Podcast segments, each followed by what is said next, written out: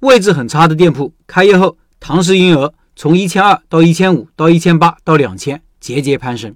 昨天，小面面馆梅老板分享了学员店的试营业和开业情况，提到了店铺位置不是很好，但是这个不好是预料中的，主动选择的，是有意而为之的。来看看为啥？他说：“记得我去北京以后，在企业微信群里发过一条视频，说这个店铺位置很偏僻，门口自然人流很少。有人就很好奇，问为什么要选择这里呢？选择这里的逻辑是什么呢？今天就这个话题分享一下北京学员店的选址。”供大家参考。实际上，老板选这里也是做足了前期功课的。请大家看看老板的这个店铺位置，这里有一个地形图，标注了这个店铺的目标顾客来源和店铺位置。听一门的老板可以到开店笔记的公众号查找对应文章，看这个图片。一号是老板店铺的位置，二号呢是一栋写字楼，是第一目标顾客群体。三号是商住两用的写字楼，有公寓楼，入住率很高，是第二目标顾客位置。四号。马路对面是住宅区，是第三目标顾客位置。六号位置是一家南城乡。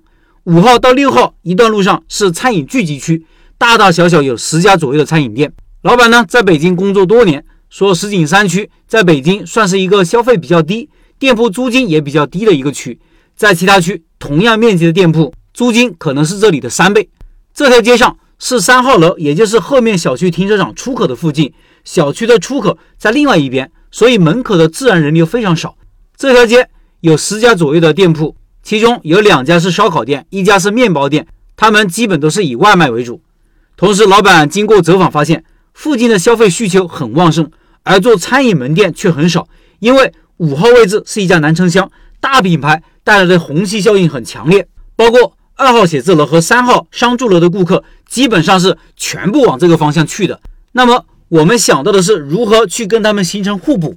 只要我们的产品过硬，写字楼和附近的居民是很容易吸引过来的。为什么呢？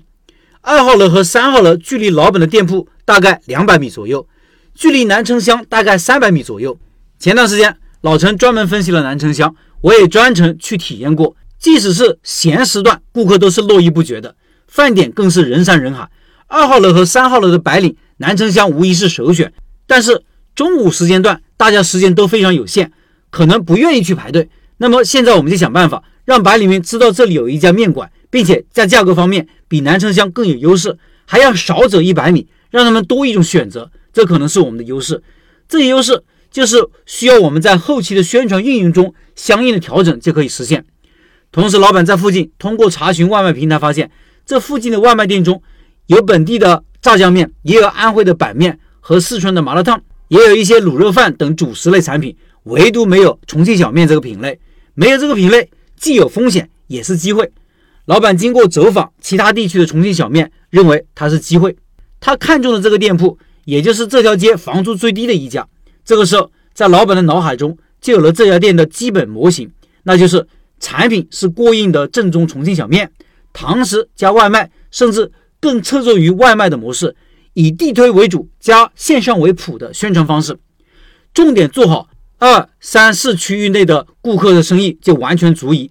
现在还仅仅只做了一次地推，效果已经显现。